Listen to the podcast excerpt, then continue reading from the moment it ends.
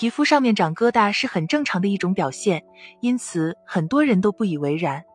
因为大多数情况下，这些疙瘩经过一段时间之后就会消退。当然，也有一些情况下所长出的疙瘩属于病理性疙瘩，如果没有积极的接受治疗，还有可能引发更为严重的后果。比如，人们发现自己的脸上或者手背上长出了浅褐色的小疙瘩，就要警惕是以下这种会传染的皮肤病发生了。脸上或者手背上长出浅褐色的小疙瘩，有可能是扁平疣。扁平疣是人体感染了人乳头状瘤病毒之后所出现的一种皮肤病，该病具有一定的传染性。如果平时直接和患者的患处接触，或者接触了被污染的物品，都有可能受到人乳头状瘤病毒的感染。该病具有较长的病程，而且复发的可能性。那么，扁平疣发生后如何治疗呢？一药物在临床上有大多数扁平疣患者都是通过药物进行治疗，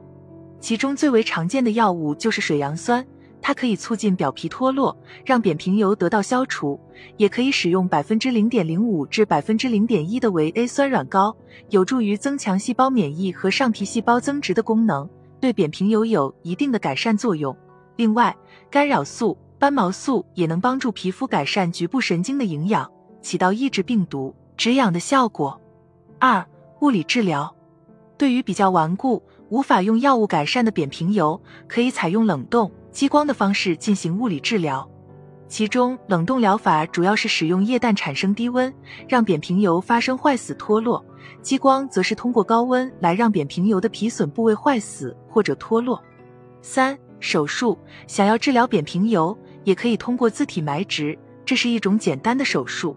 通过将疣体切除后埋在皮下脂肪处，让机体受到刺激之后释放出细胞因子，产生病毒抗体，起到消灭人乳头瘤病毒、减轻复发概率的功效。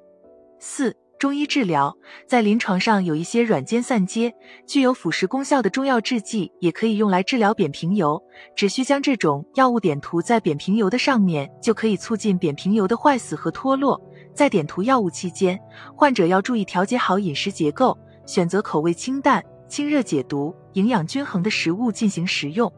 另外，还要注意避免接触到化学物品，不能接受阳光的暴晒，以免刺激扁平疣，使其变得更加顽固，难以彻底清除。